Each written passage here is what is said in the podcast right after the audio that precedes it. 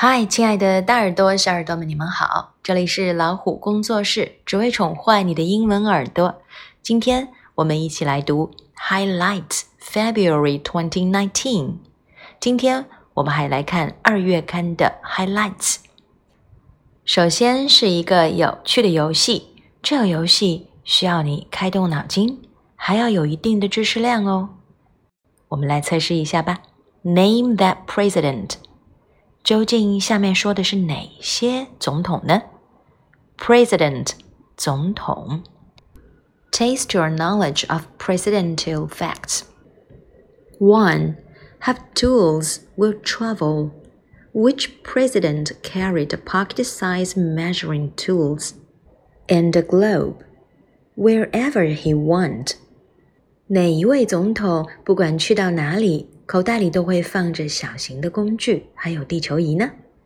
One William Henry Harrison, B Thomas Jefferson, C Rutherford Hayes. Two Inventor in Chief. Who is the only president ever to hold a patent? A patent is a document that gives an inventor the sole right to make use or sell an invention。哪位总统是首席的发明家呢？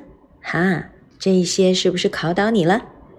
一共有七题，如果你知道，那你很厉害哦。如果你不知道，那我们通过去了解，也会获得不同的知识。加油哦！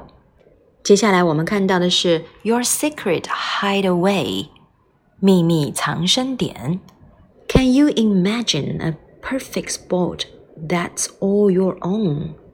A place where you can go to relax, dream, and solve life's mysterious.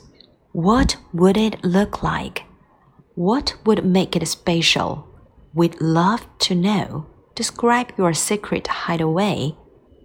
Is it a patch of woods where the animals can talk? A personal submarine. Draw a picture of it. Please include your name, age, and complete address. 你的藏身点是什么呢？是一个树林吗？还是一个私人的潜水艇呢？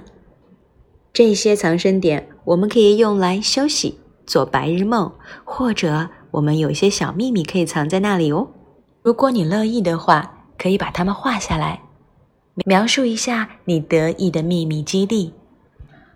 Toy Store Teaser，下面呢是一个广告传单，要我们做什么呢？看到下面这个玩具架上放着的这些玩具了吗？还有这些价格 prices，让我们来看一看。The the total cost of the stuffed animals in each row and column is given below. Each of the four kinds of stuffed animals costs a different dollar amount. Can you figure out the price of each type of stuffed animal? 这里有一个 hint，一个提示：The lion costs six dollars。下面每个架子上的玩具都不同，那它们的价格总数也不同。你怎么来算出每一个玩具它们的价格是什么呢？ 每一个玩具哦。这里有的暗示就是狮子的价格是六美金，请你试着答一答吧。之前我们也做过类似的，不过好像这个也有点难度哦。接下来我们看到的是 Alien Valentine，外星人的情人节怎么过呢？Della and a bot were visiting planet Zeta. They're looking for signs of alien life and will report back to scientists on Earth. So far, they found only rocks. Della 和 Bot 他们正在访问 Zeta 星球，他们要发现一些信号。什么信号呢？